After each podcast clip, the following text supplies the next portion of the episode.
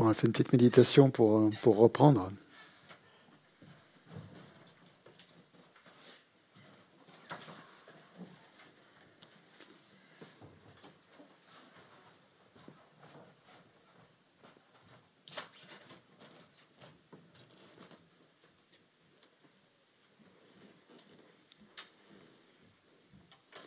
On se concentre quelques instants sur le, sur le souffle, sur la respiration.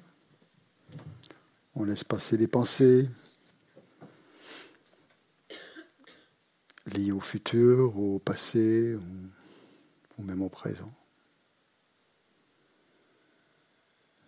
On reste simplement attentif aux sensations et au mouvement, au mouvement de la respiration.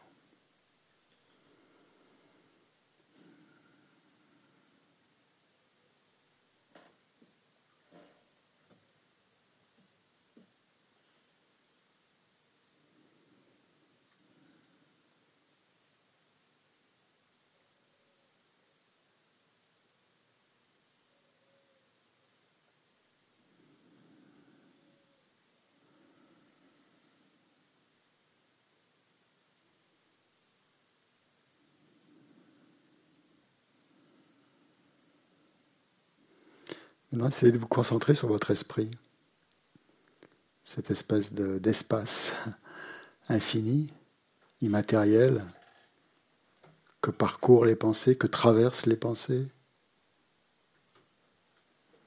Essayez de le, de le sentir, de visualiser, de l'imaginer comme vous voulez.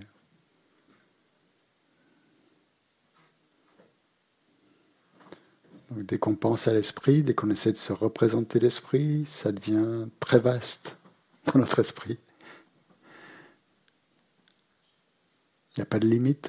Ça ne se limite pas au sommet de notre tête, ou à la joue droite, ou à la joue gauche, ou au menton, ou à, à notre corps. C'est l'espace. C'est l'immense.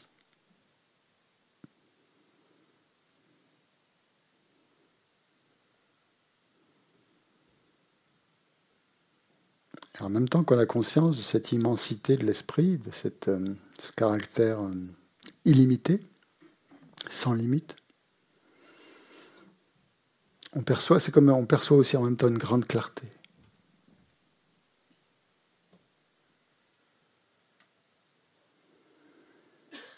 Donc essayez de vous, de relier à cette clarté qui, qui est la nature de votre esprit, clarté vacuité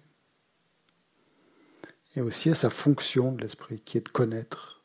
Grâce à l'esprit, on peut tout connaître.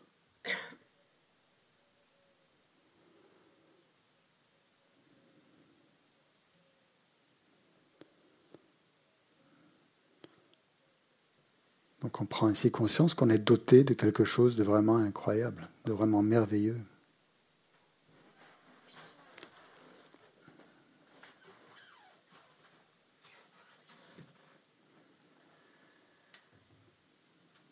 Quelque chose qui est illimité, quelque chose qui est spacieux, quelque chose qui connaît en plus. Qui connaît et qui expérimente les choses.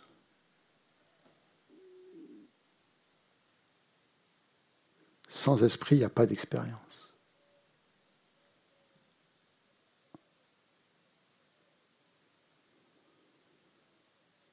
Donc notre esprit, ça peut être notre meilleur ami ou notre pire ennemi.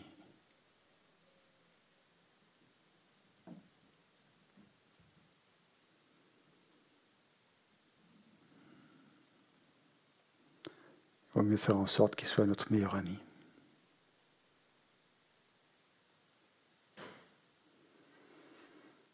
Essayez de ressentir aussi qu'il n'y a pas une grande différence finalement au niveau de sa nature entre la nature de notre esprit et la nature de l'esprit d'un Bouddha.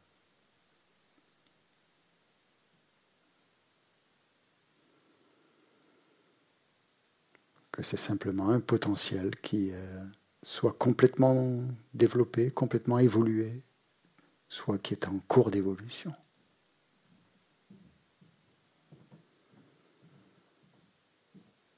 mais de par sa nature, de par son essence, c'est la même chose.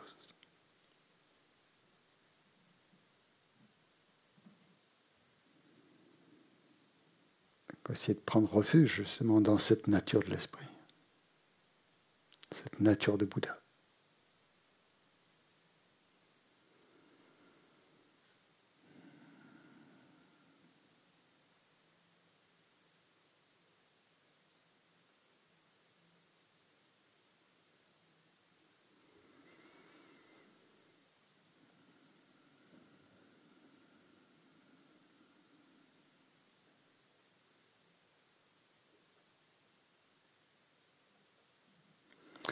Maintenant, vous allez penser à tout ce qui compose votre vie, tous les éléments qui font partie de votre vie, que ce soit des êtres animés, des gens, des personnes, ou au contraire des choses inanimées, des objets, des, occupations, des activités, du travail.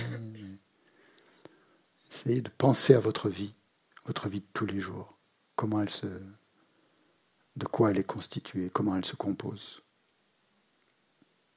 comment est-elle faite, de quoi est-elle faite?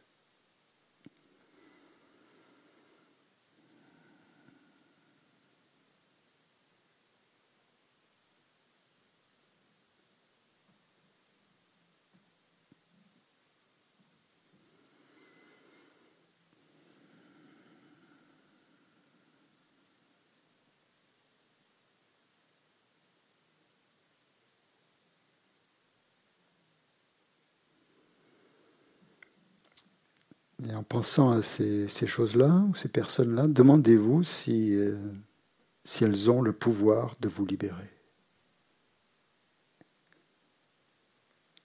Si elles ont le pouvoir de vous amener à l'éveil.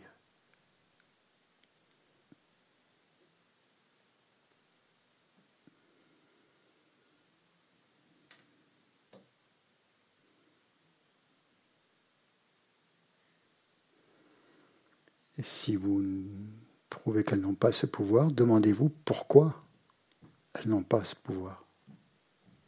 Qu'est-ce qui fait qu'elles n'ont pas ce pouvoir de vous libérer et de vous rendre parfaitement heureux?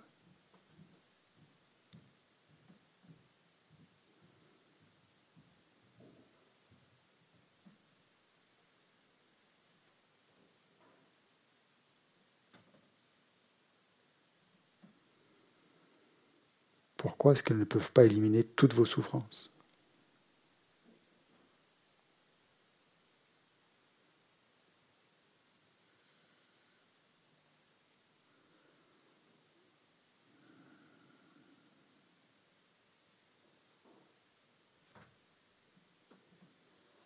Qu'est-ce qui leur manque?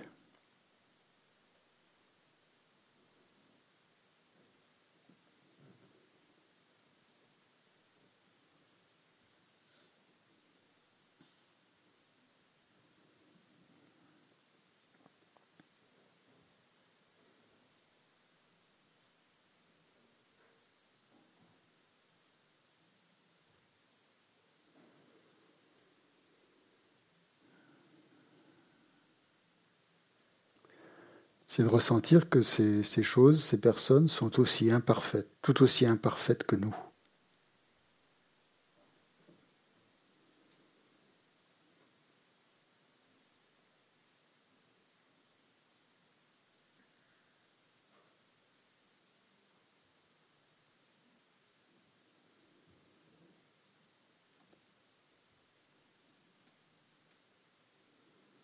et donc ces choses extérieures n'ont pas la capacité de vraiment nous satisfaire.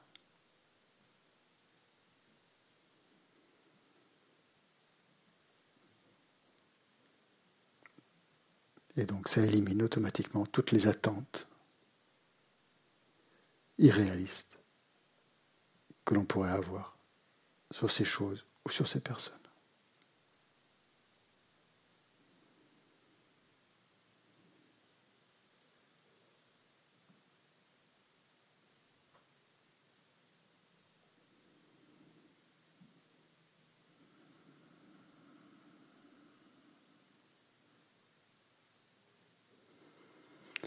Pensez que seul quelqu'un ou quelque chose qui est libre est capable d'en libérer un autre.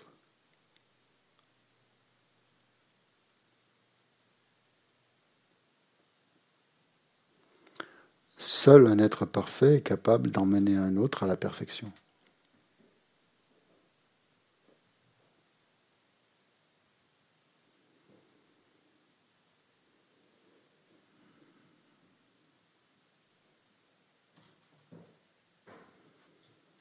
Penser que c'est là justement l'objectif et la fonction des trois joyaux du refuge. De nous amener à la perfection, de nous libérer, de nous rendre parfaitement heureux.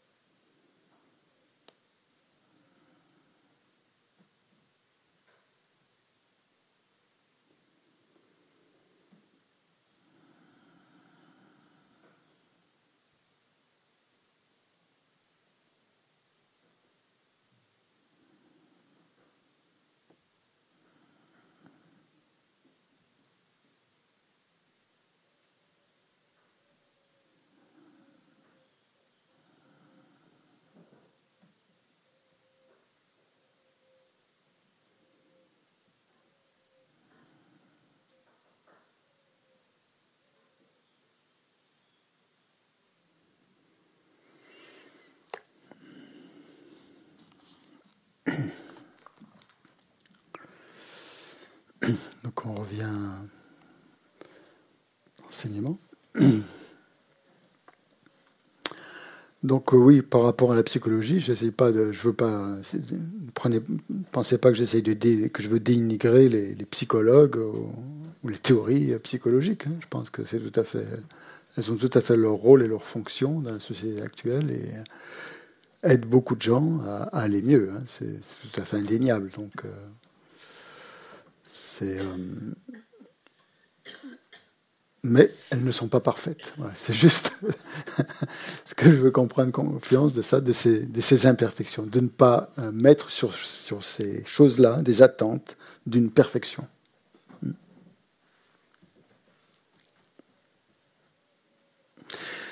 parce que si nous voulons vraiment la perfection, ben, il faut nous tourner vers quelque chose de parfait, hein, vers un refuge, vers oui, une méthode on a dit une méthode parfaite.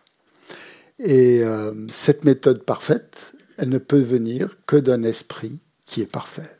Hein. donc là, on a les deux, euh, aspects fondamentaux du refuge, donc le, Bouddha et le Dharma.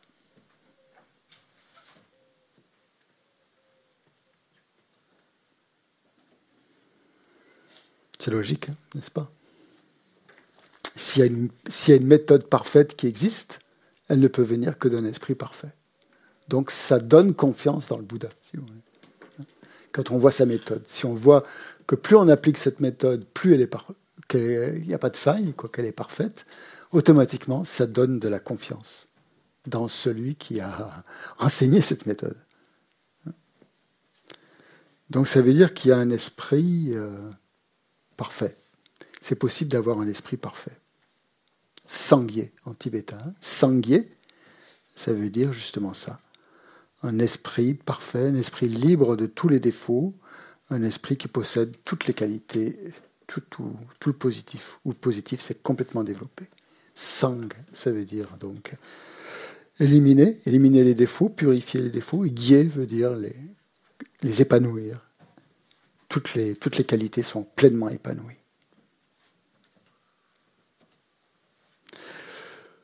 Bon. Alors, est-ce que ça existe, un esprit de Bouddha? Parce que toutes les présentations que nous donnent nos maîtres, quand ils parlent du refuge, partent de, ce prémisse, en fait, de l'existence d'un esprit parfait. On peut être sceptique. Est-ce que ça, pour nous, euh, on n'a jamais trouvé la perfection? On la cherche depuis tout le temps et on ne la trouve pas. Donc on peut se demander si ça existe, euh, s'il existe un esprit parfait. Est-ce que nous devons euh, finalement accepter ça aveuglément? Qu'il y a un esprit parfait qui existe, c'est l'esprit du Bouddha, il est parfait.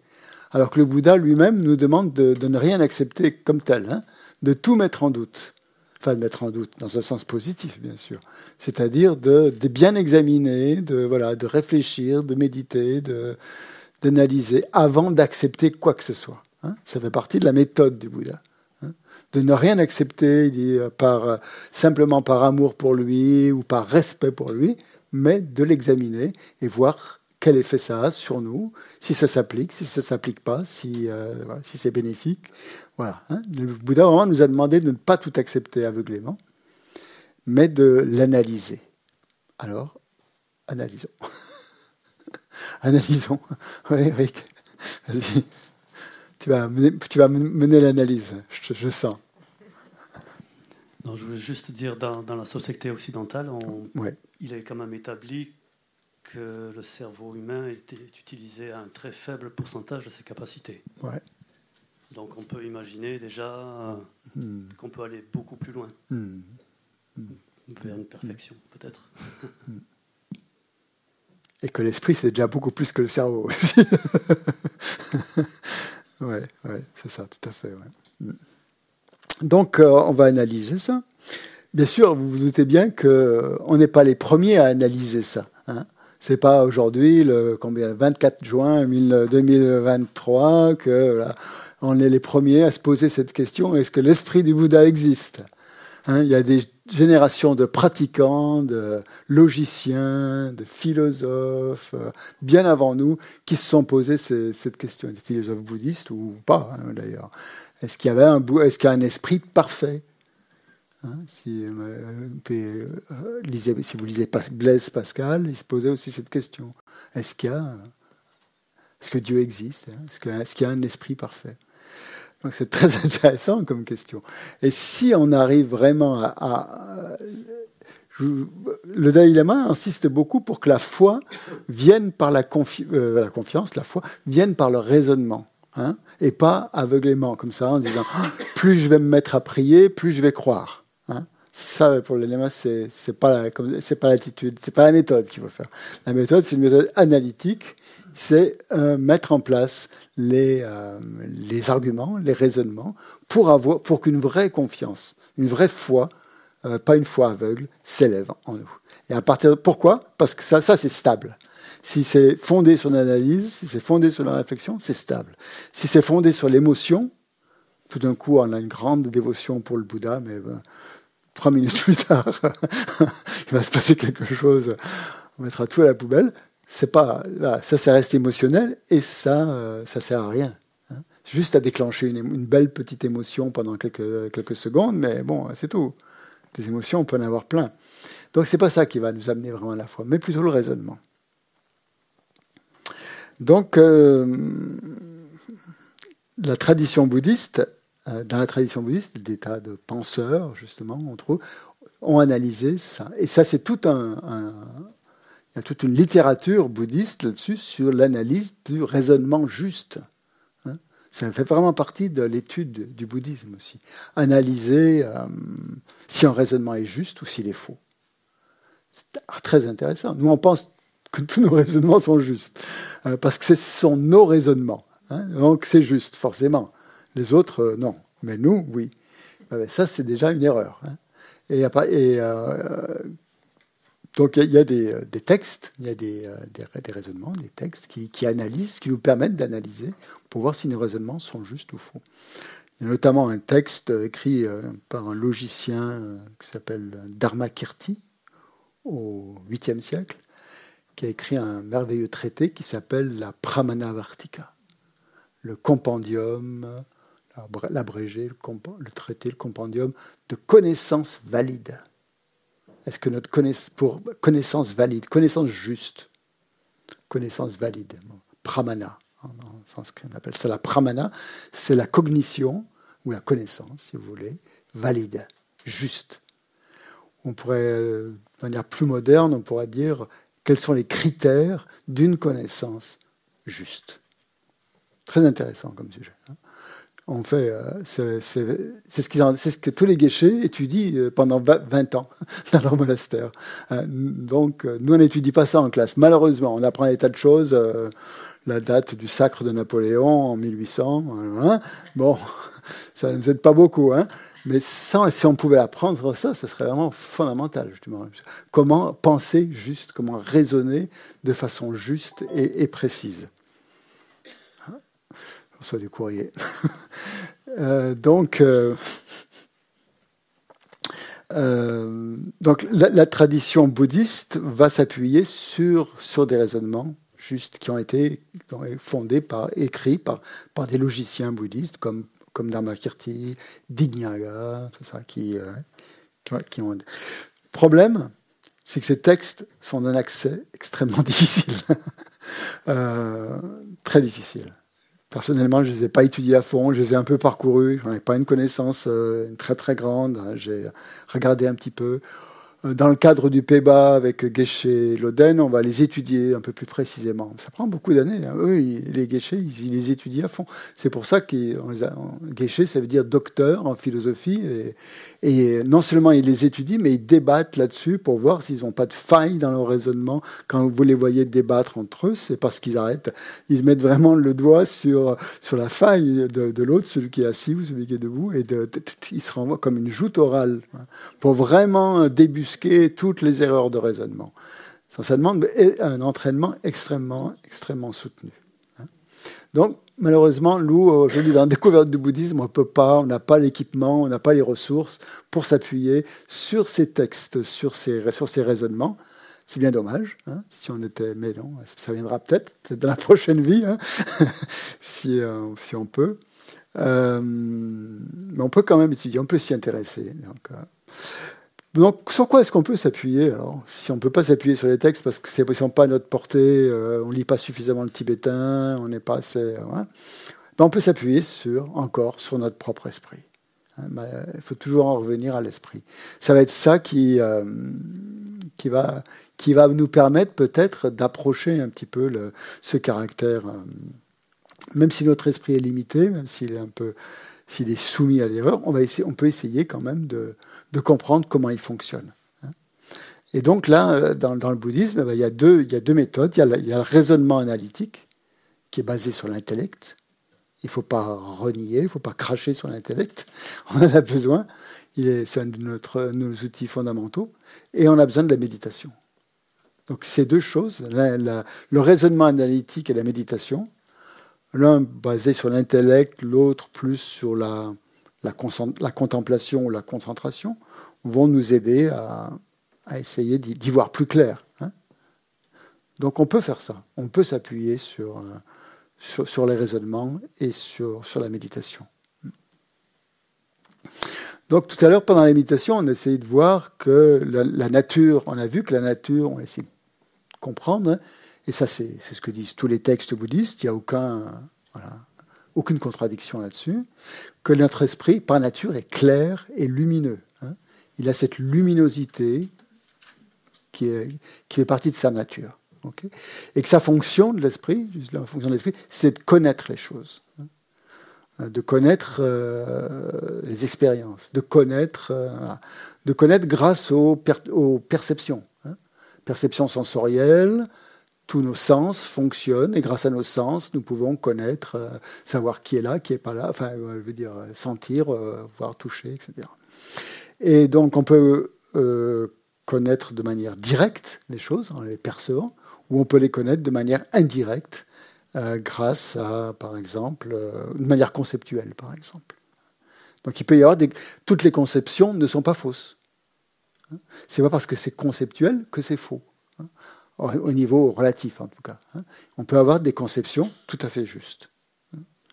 Donc, euh, et c'est en ça que la, connaissance va être un sujet extrêmement intéressant donc pour, l'analyse, euh, pour analyser l'esprit. Donc actuellement, on est tous d'accord que notre connaissance, elle est imparfaite.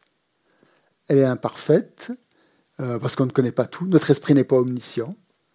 les textes disent que seul l'esprit d'un Bouddha est omniscient. Ça veut dire quoi omniscient? Ça veut dire qu'il perçoit tous les objets de connaissance. Hein? Il les perçoit directement, pas indirectement. Nous, conceptuellement, ça veut dire indirectement. Quand on perçoit les choses euh, conceptuellement, on, dit, euh, on, fait, on, fait, des déductions comme ça ah ben, elle n'est pas là aujourd'hui, donc euh, elle est peut-être euh, chez elle. C'est peut-être, peut-être qu'elle n'est pas du tout chez elle.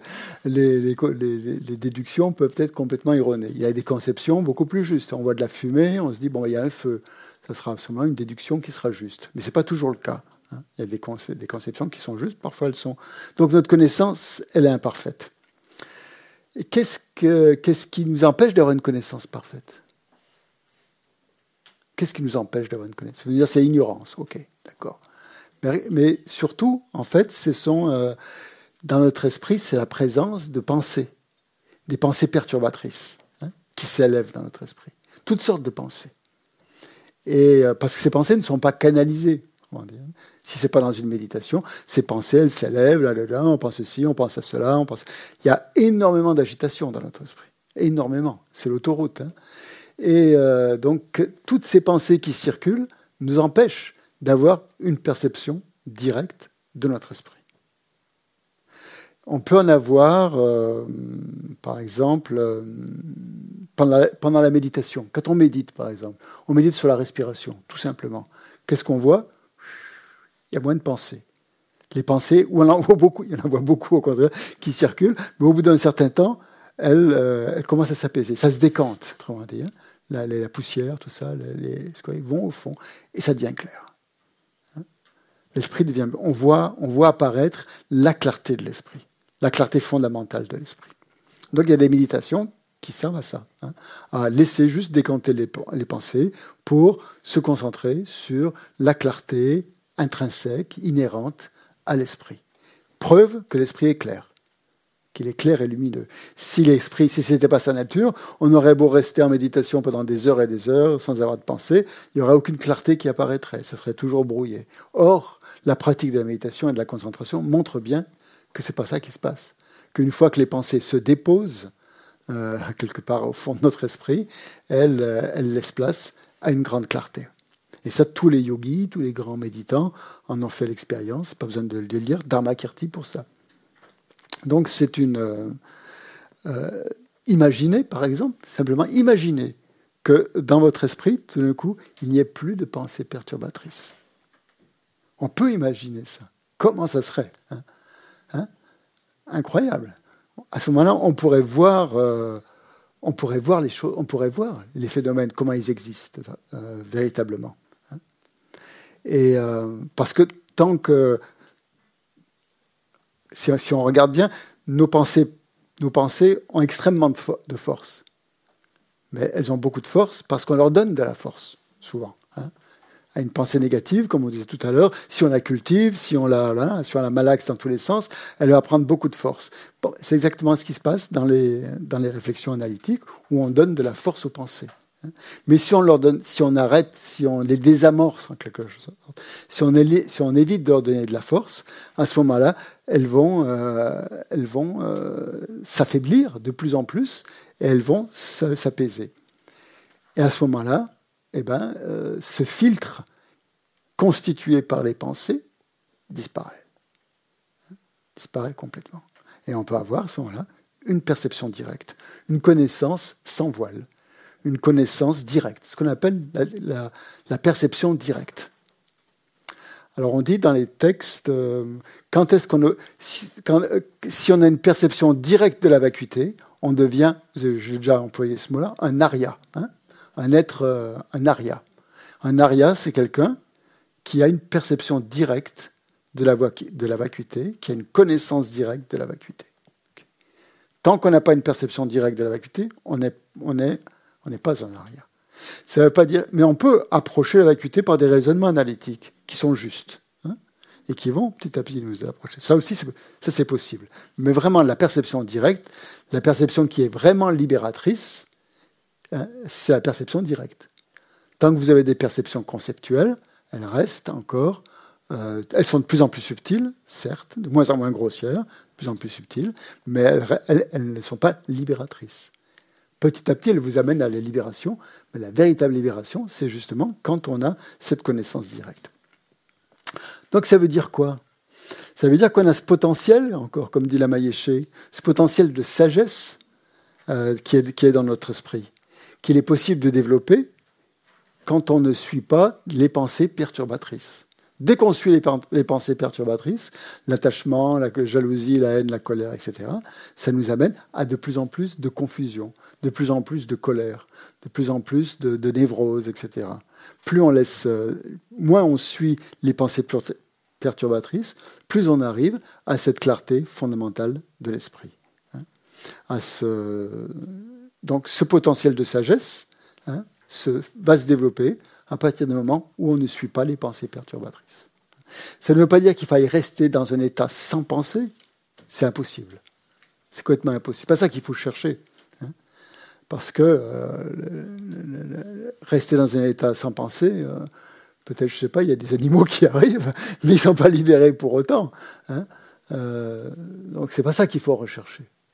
C'est-à-dire, c'est ben, à travers voir cette clarté, même qui, est la, est base peut-être fondamentale de toutes les pensées. Donc, euh, cette sagesse, cette sagesse, ce potentiel, cette, sagesse, ce potentiel de sagesse est en, nous. Et il faut bien se dire qu'aucun Bouddha, aussi fort soit-il, ne peut nous transférer sa sagesse. N'a pas la capacité de nous transférer sa sagesse. Donc la seule manière dont on va pouvoir développer la sagesse, ben, justement, c'est en, en, appliquant les méthodes qu'a enseigné le Bouddha, par la méditation, par la réflexion. Mais aucun Bouddha ne peut euh, agir. Donc il ne faut pas prendre refuge dans un Bouddha extérieur qui, va, qui tout d'un coup nous donnerait euh, accès, comme ça, par miracle, miraculeusement, à sa capacité d'analyse. Hein. Un Bouddha voit les choses directement, et tant mieux pour lui. Nous on ne les voit pas directement, mais on a, la, ce potentiel de pouvoir les, voir directement. Et euh, c'est ce que disent les textes. Les qualités du Bouddha, il ne peut pas les transférer.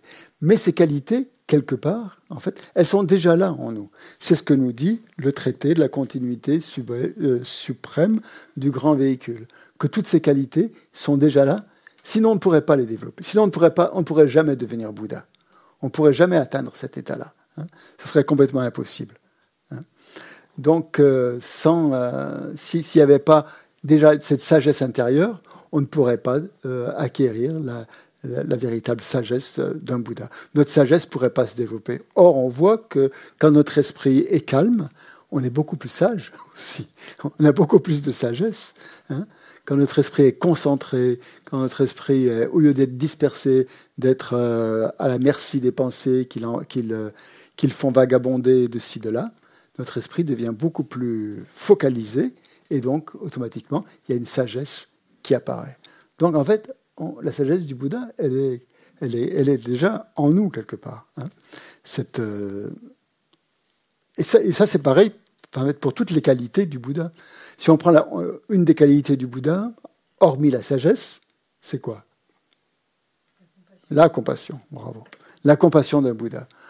la compassion d'un Bouddha, euh, quelque part aussi, on on a, on a, on l'a en nous. Bien sûr, moins développé, mais on l'a.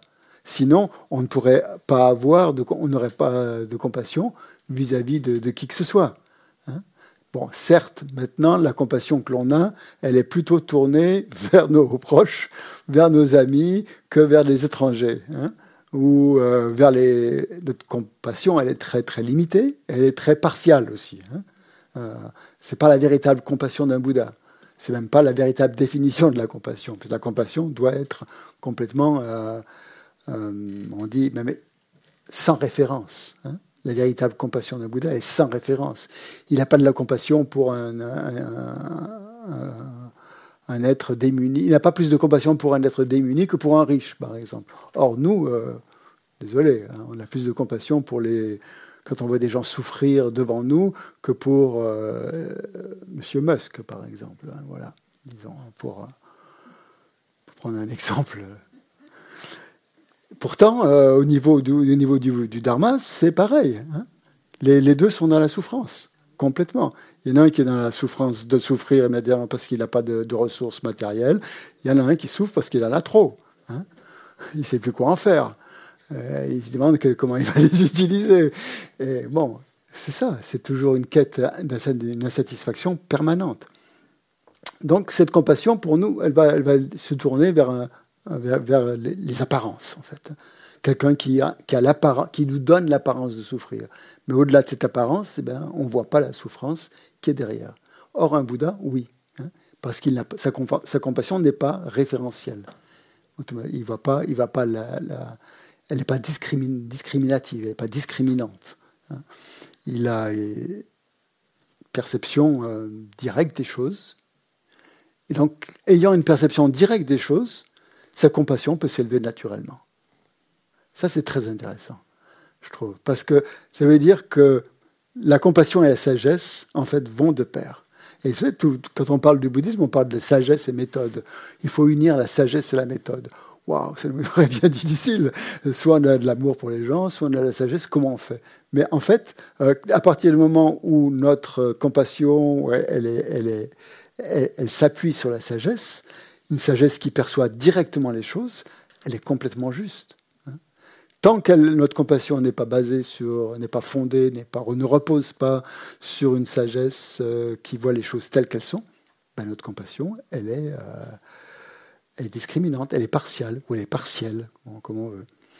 Et, euh, mais, cette, mais cette compassion de Bouddha, on peut la développer parce qu'on a déjà les prémices, en fait, on a déjà les éléments qui font que la compassion est en nous, même si elle n'est pas parfaite elle n'est pas parfaite parce que euh, on l'a pas complètement développée.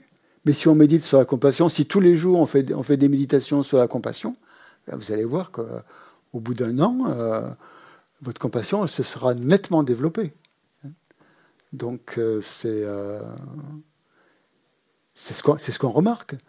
Si on, pourquoi il y a des gens qui ont nature, il semble, que nous, y a des gens qui ont plus de qualité que nous. Si je, compare, si je me compare avec d'autres personnes, je vais voir que cette personne a beaucoup plus de compassion que moi, ou elle est beaucoup plus sage que moi, ou elle a beaucoup plus de, je sais pas, euh, beaucoup plus sympathique, elle a, beaucoup plus, elle a des qualités euh, que je n'ai pas. Comment ça se fait? Comment ça se fait qu'elle a des qualités que je n'ai pas? Comment ça se fait qu'elle a plus de compassion que moi? Plus d'amour pour les autres, plus avenante, plus euh, gentille, bienveillante et tout ça. faut se poser la question quand même. Je trouve ça intéressant. On, est tous, on a tous cette nature de Bouddha, on est tous euh, potentiellement parfaits. Or, elle a, plus de, elle a plus de compassion que moi. Elle est plus tournée vers les autres, plus de bienveillance. Vous avez la réponse. Le karma. Waouh. Le karma, oui, on va dire ça. Les perturbations mentales. Mmh. Mmh. Ah, ah, voilà, il y en a qui naissent comme ça. Ça, c'est vrai? Pourquoi, pourquoi il y en a qui naissent comme ça? À cause du karma de leur vie antérieure, on va dire. Voilà. Donc ça veut dire quoi? Ça veut dire que dans leur vie antérieure, ces gens-là, ils ont fait des efforts. Et en faisant des efforts, ils ont développé des qualités. Des qualités qui euh, sont euh, manifestement, euh, qui se manifestent dans la vie actuelle, qui nous semblent naturelles, qui semblent faire partie de la personne. Ils ne sont pas naturels. C'est simplement qu'ils ont fait des efforts à un moment donné de leur vie. Peut-être dans cette vie, qui sait, peut-être dans les vies antérieures. Quand je vois Geshe Loden, les efforts qu'il a fait pendant 50 euh, ans, moi je ne sais pas fait les efforts qu'il a fait à étudier le dharma, à méditer, à faire des retraites, des longues retraites et tout ça. Bah, je vois les qualités maintenant. Que Si je compare à lui, c'est comme une flaque d'eau et un océan. Hein. C'est à peu près du, même, du même registre. Hein. Mais pourquoi? Ces qualités, euh, ils ne sont pas venus tout seuls. C'est pas le Bouddha qui lui les a envoyés. Hein. C'est qu'il a fait des efforts. Pareil pour tous nos maîtres. Nos maîtres qu'on adore, nos, Lama Yeshe, Lama Sopa, Dalai Lama, ils ont développé ces qualités-là dans leur courant de conscience. Elles ne sont pas apparues toutes seules. c'est une. Euh, donc certains, êtres, certaines personnes ont développé des qualités euh, plus que nous. C'est tout. Hein. Ces qualités, elles, font, elles sont intrinsèques à leur nature de Bouddha. Euh, seulement, si on, ne fait rien, ces qualités ne se développent pas. C'est ça le propre de la nature de Bouddha. La nature de Bouddha, ça ne veut pas dire qu'on est tous, Bouddha. Hein. Ça veut dire qu'on a tous ce potentiel, ces qualités. Seulement, soit elle se développe si on fait quelque chose, soit euh, elle, reste à l'état latent. Dommage quand même. de laisser à l'état latent. Donc le refuge, c'est ça, c'est prendre confiance dans cette nature de Bouddha, dotée de toutes ses qualités. Ne veut pas dire qu'on est déjà Bouddha. Hein. Certains interprètent la nature de Bouddha comme étant on est déjà Bouddha. C'est un peu, c'est un petit peu loin déjà. On n'a pas développé complètement de qualités, même si elles sont déjà là. Hein. C'est comme ça qu'il faut, qu'il faut comprendre cette idée de, de nature de Bouddha. Donc, euh, notre nature est la même, évidemment, on a tous cette nature de Bouddha, hein. mais les efforts, les efforts et la familiarisation, hein. les efforts, ça vient aussi avec l'accoutumement. Plus on s'accoutume à quelque chose, plus ça se développe. Hein. Plus on va devenir, plus on va se méditer sur le refuge, sur la compassion, sur tout ce qu'on veut, plus ces choses-là vont se développer. C'est ça, c'est ça la grande capacité de notre esprit qui nous, qui nous différencie de nombre d'autres espèces, par exemple. Hein. C'est d'avoir cette, cette, capacité de développer des qualités que n'ont pas euh, les, les, animaux, certains animaux en tout cas. Hein. C'est ça qui fait la différence. Hein. Et c'est ça qui nous rend aussi euh, profondément humains.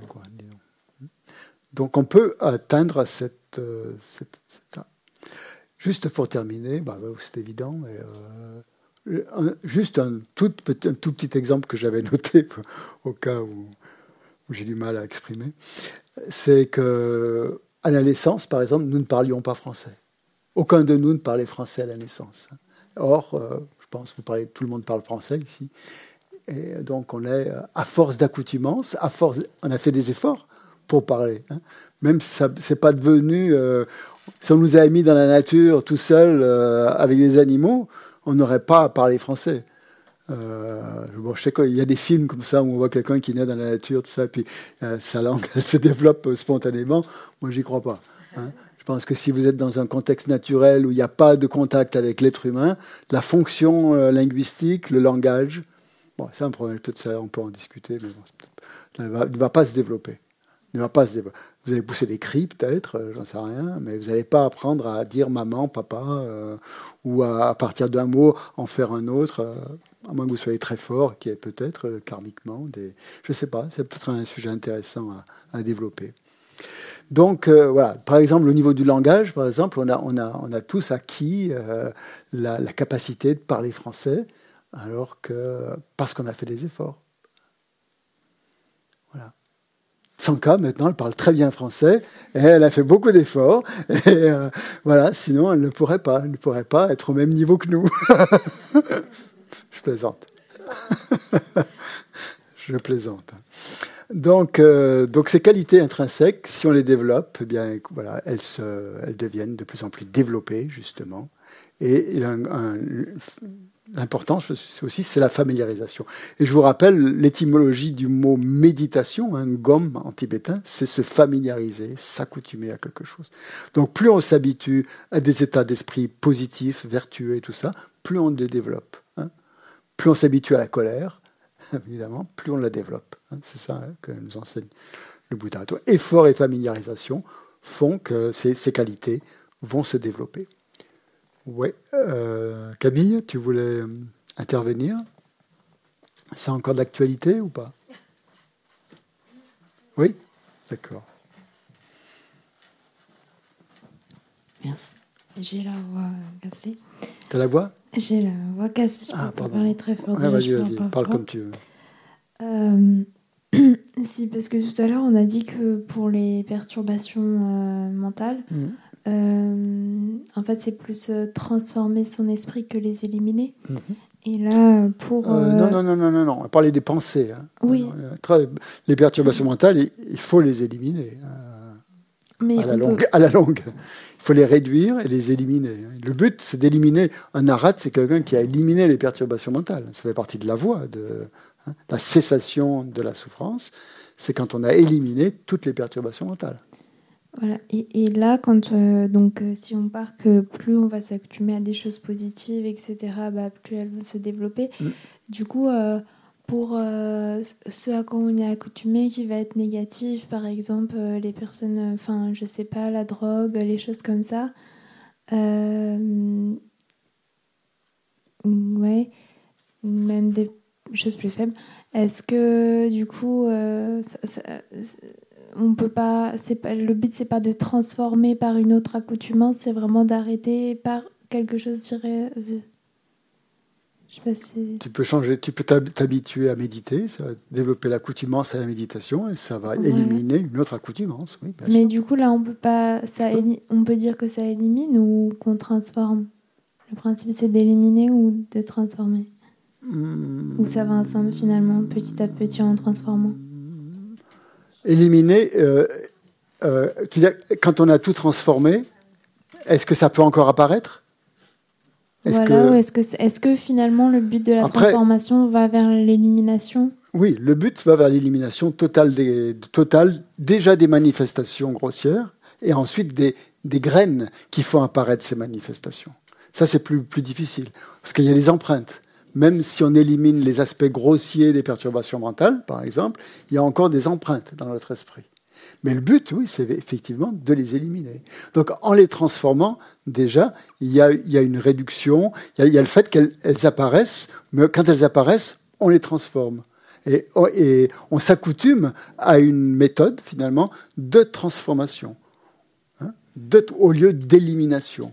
Mais au bout du compte, hein, euh, le mot élimination n'est peut-être pas suppression. Hein. je pense que quand on les refoule, hein, euh, la transformation veut, dire justement de ne pas refouler les pensées euh, négatives, hein, mais justement, mais de les transformer, de ne pas faire comme si elles n'existaient pas, de ne pas se, voiler la face, mais, mais, de les transformer. Mais au bout du compte, euh, lorsque tu seras arrivé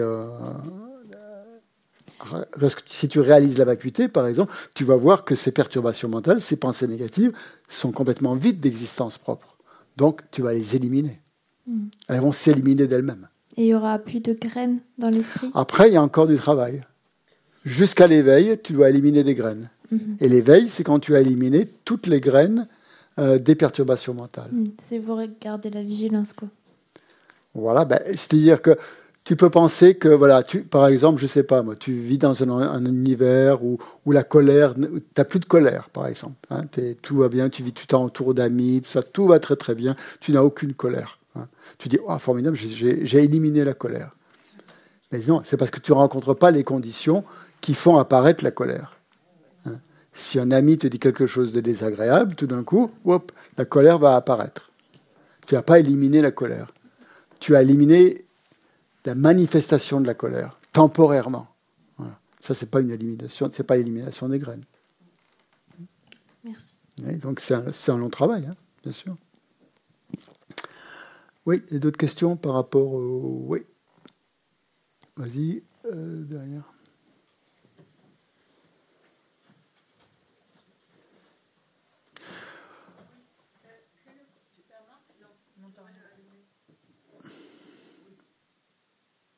Euh, je ne comprends pas la métaphore du filtre des pensées. Comment ça marche? Bah, Elle crée un voile. Les pensées forment un voile qui empêche de voir directement euh, les choses. Puisque euh, comment ça fonctionne, ce filtre? C'est parce qu'on leur donne une... on, s'associe aux pensées, on s'identifie aux pensées, puisqu'on est dans l'ignorance. On leur donne une existence réelle aux pensées. Et c'est ça qui crée le voile. C'est un voile cognitif, on pourrait dire un voile cognitif. Mais bon, hein, c'est bien que ces pensées n'existent pas, mais quand même elles apparaissent. Hein. Donc du fait qu'elles apparaissent, elles créent un voile dans notre esprit qui, euh, qui, nous, euh, qui nous perturbe et qui, qui empêche de voir la réalité des choses. Le mot voile, le mot filtre, est inadapté. Ça n'a rien à voir avec un voile. Bah, un filtre, c'est quelque chose qui, qui empêche euh, de, de voir quand même. Un si tu mets un filtre euh, sur une lentille, par exemple, ça va déformer un petit peu les choses, tu vois Pour moi, un filtre... Tu parles du filtre à café ou quoi? Euh, Je ne sais pas, je le voyais positif, moi. Le, ah, le, filtre. filtre. Alors qu'un voile, ça obscurcit. Oui, mais un filtre aussi quand même, non? Ah ben non. Non. Je sais pas. Je sais pas. Moi, pour moi, les deux euh, sont un peu. Euh, c'est au Pacifique, quoi. Non? Ben, il faut, Non, le filtre. Hein. Si tu, s'il n'y a pas de filtre, si tu vois les choses directement, tu les vois sans filtre. Mais j'emploierai pas le mot filtre. Si je mets, hein? J'emploierai le mot voile. Bon, ben, si tu veux, alors, on va regarder la définition. Il y a de. Qu'est-ce que c'est un filtre Quelqu'un a un, dico là? Sur son, téléphone? Le filtre, ça, ça filtre les impuretés. Ah oui, ça peut filtrer les impuretés, oui. Ça empêche, ça empêche de passer quand même, non, un filtre? Voilà. C'est dans ce sens-là que je l'utilisais. ça empêche de passer. Ça empêche la perception directe d'avoir lieu. Non, parce que c'est positif. Si ça empêche les impuretés, c'est. Ça dépend ce que ça empêche de passer. Hein. Oh. Si ça empêche de passer le café ou si ça empêche de passer les, les pensées positives. Oui. Alors, euh, donnez le micro à Camille, elle va nous. Elle va nous... Attends, elle, donne la définition de filtre. La définition de, filtre. Appareil servant à se Appareil servant à débarrasser un fluide de ses impuretés ou un aérosol. J'ai rien compris. Un appareil. Ah. Et donc pour équilibrer, technique, dispositif arrêtant toute ou partie d'un signal acoustique lumineux électrique et notamment dans la photographie, dispositif qui modifie l'aspect général d'une image. Ça modifie l'aspect général d'une image. Ah, donc là, je pense que c'est bon, le bon mot quand même. Hein. Voilà, le, ça modifie, oui. Bon, ben c'est intéressant. Hein. J'avais quelque chose à dire. Donc en fait, Sauf si euh, c'est sur les filtres. Sauf la transformation de l'esprit, c'est ça, c'est mettre un, sur les pensées négatives, on va les transformer justement en les. Euh, il y, a un changement qui va se produire. Hein. il va, on va mettre un filtre sur les pensées négatives. Euh, moi, la question que je me posais, c'est euh, c'est le, le, fait, effectivement, bon, donc le filtre, le voile, etc., les pensées, nous empêche de voir les choses telles, qu'elles sont. Mmh, directement. Et, là, vraiment, je me pose la question. Parce que je me dis, c'est quoi les choses telles qu'elles sont? Puisque chaque. Enfin, moi, j'ai le sentiment que chacun a sa propre perception du monde. Mmh. Et est-ce qu'il y aurait donc ça c'est ce qu'on appelle la réalité conventionnelle, que chacun a sa propre perception du monde. propre il y a la réalité sociale qui est ça c'est le conventionnel. Chacun a sa propre perception. Il y a sa propre perception et du coup il y aurait une autre réalité qui serait vérité en fait. Une vraie vérité. Une vraie vérité. Mm. Et donc, bah alors moi, je, je, en fait, je ne je, comprends pas. J'arrive pas à comprendre. Qu'il puisse y avoir une, vraie, une vérité ultime. Voilà, vérité ultime. Et j'imagine que c'est dans le bouddhisme. Moi, je connais pas du tout. Hein, je suis totalement novice, donc euh, c'est peut-être là où du coup, euh, ça veut dire quoi? Voilà, c'est la question. Ben, c'est un peu comme je l'ai dit tout à l'heure. Il, y, a deux vérités effectivement dans le bouddhisme. Il y a une vérité conventionnelle et une vérité ultime. La vérité conventionnelle n'est réelle que pour des êtres ordinaires qui y croient. Hein, et euh, la vérité ultime, elle est seulement accessible pour un, pour un Bouddha ou un être qui, qui voit directement la vacuité il voit la vérité ultime à ce moment-là. Ouais, voilà, exactement. La l'absence d'existence en soi des phénomènes. C'est ça, c'est ça, c'est ça la vacuité. L'absence d'existence en soi du jeu et des phénomènes. Donc c'est ça la vérité ultime.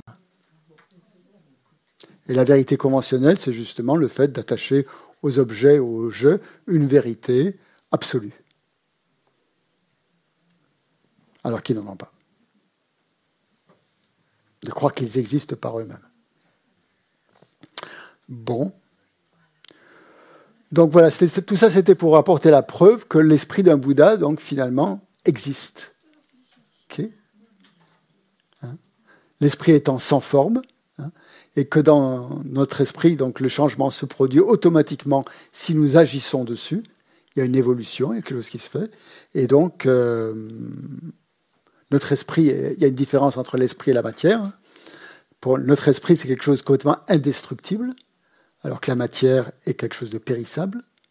Et donc nos qualités qui, sont, qui, sont, qui seront euh, développées dans cet esprit vont continuer dans la vie suivante, hein, puisque l'esprit ne s'arrête pas. Il y a, on ne peut pas détruire un esprit. On ne peut pas le détruire. Pas possible. On va détruire la matière, on va détruire le corps, on va détruire tout ce que vous voulez, mais l'esprit, non. Donc toutes les qualités, donc c'est encourageant, toutes les qualités que vous mettez, pour lesquelles vous, consacrez des efforts, eh bien ces, qualités vont vous suivre dans les vies suivantes. Voilà. Et c'est grâce à ça que vous allez devenir Bouddha. Et c'est ça. Donc toutes les qualités, on va continuer à les développer comme ça jusqu'à l'éveil. Et on atteindra l'éveil lorsque l'on aura développé toutes ces qualités. Le bouddhisme ne donne pas l'éveil comme ça, euh, tout de suite, euh, immédiatement. Si, ceux qui sont venus pour ça, euh, je suis désolé, mais hein, c'est pas ici, c'est pas comme ça que ça marche. Vous ne trouverez pas de méthode qui vous donne l'éveil directement. Ou ceux qui vous en proposent comme ça, méfiez-vous. Hein. Ce n'est pas, à mon avis, des refuges parfaits. Question? Oui, ça s'agite au fond de la salle, je vois là-bas. Ça a l'air de, cogiter dur. Oui Allez-y, allez-y. Participez. Si vous avez des questions, n'hésitez pas. On est là pour, euh, pour rigoler. Hein.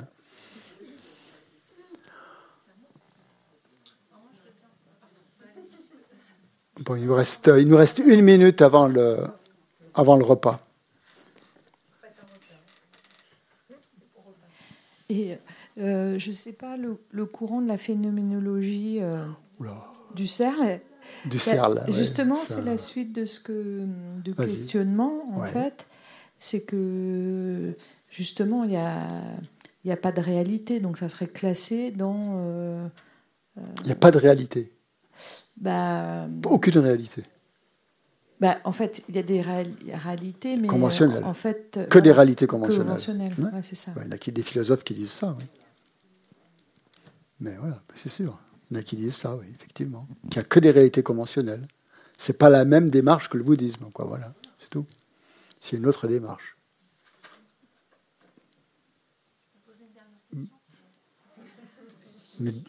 Il reste 30 euh, secondes avant le repas. C'est juste la méthode analytique. Hein. Donc la foi doit venir par le raisonnement et euh, une méthode analytique. Hmm. Si c'est fondé sur l'émotion, cela n'est pas stable. C'est ce que hmm. j'ai écrit. Hmm. Et pourtant, euh, on a beaucoup, beaucoup d'histoires sur l'illumination.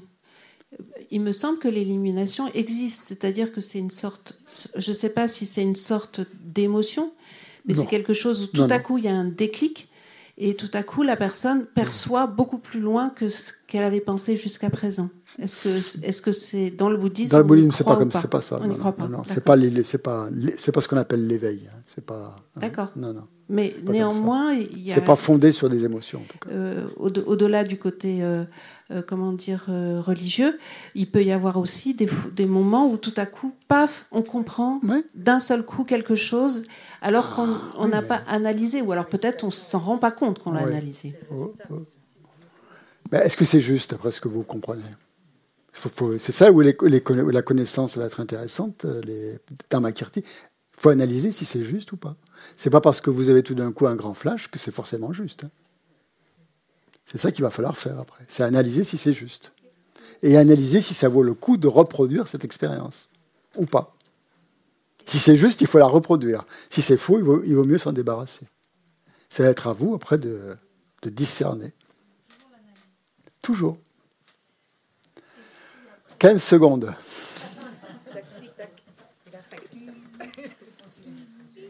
Merci Christian pour cette présentation. Si après, comme ça, euh, un flash, euh, c'est pas du tout analysé, c'est perdu. Oui, et alors? Non, mais c'est juste pour savoir, est-ce que c'est quelque chose qui reste quand même en empreinte ou si c'est quelque chose qui peut totalement se perdre? Ça peut totalement se perdre. Parfois, il vaut mieux que ça se perde. Parfois, non. Après, le, plus, le, plus, le plus dangereux, c'est de vouloir reproduire ces expériences. Si, euh, parce que, bon, parfois, c'est une bonne expérience, bon, ben, on la prend comme ça, et puis voilà mais de vouloir absolument la reproduire avec un grand attachement, ça ne va pas se reproduire. Au contraire, parce qu'il y aura l'attachement qui va se mettre dessus. On dédie l'énergie positive que l'on a accumulée tous ensemble en essayant de comprendre comment fonctionnait notre esprit et comprendre ce qu'est le refuge, justement pour euh, atteindre un état plus, plus développé de notre esprit. Donc, euh, par rapport à la loi de causalité. Donc on se souvient que pour, que le résultat ait lieu, il faut qu'on en ait créé la cause. Donc on a créé la cause, on a mis la motivation pour, euh, pour faire euh, ces méditations et cet enseignement. Ensuite, on a créé l'action elle-même, c'est-à-dire écouter l'enseignement ou le donner. Et ensuite, on va se réjouir maintenant d'avoir mené ça à son terme et de dédier, on dédie cette, euh, ces vertus ou cette, euh, cette énergie positive à notre éveil pour le bien de tous les êtres.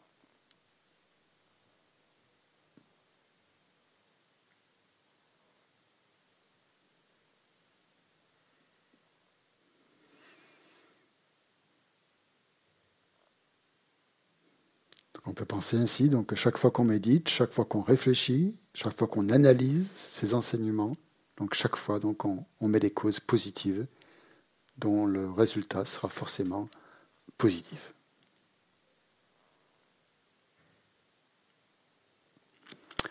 Voilà, bon appétit. N'oubliez pas de dédier la nourriture. Maintenant, on a mis des, petites. Gachelodène a demandé qu'on mette des petites fiches sur les tables pour créer encore des actions positives. Vous êtes là pour créer des actions positives, alors. Le plus vous arrivez, euh, on s'en occupe. Donc, euh, pour dédier, pour offrir la nourriture, euh, en pensant à tous les êtres qui ont contribué. Et, voilà, et vous pouvez l'offrir donc au refuge.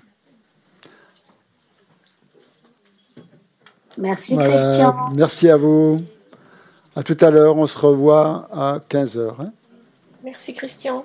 Merci Christian. Merci. Merci bien. Au revoir.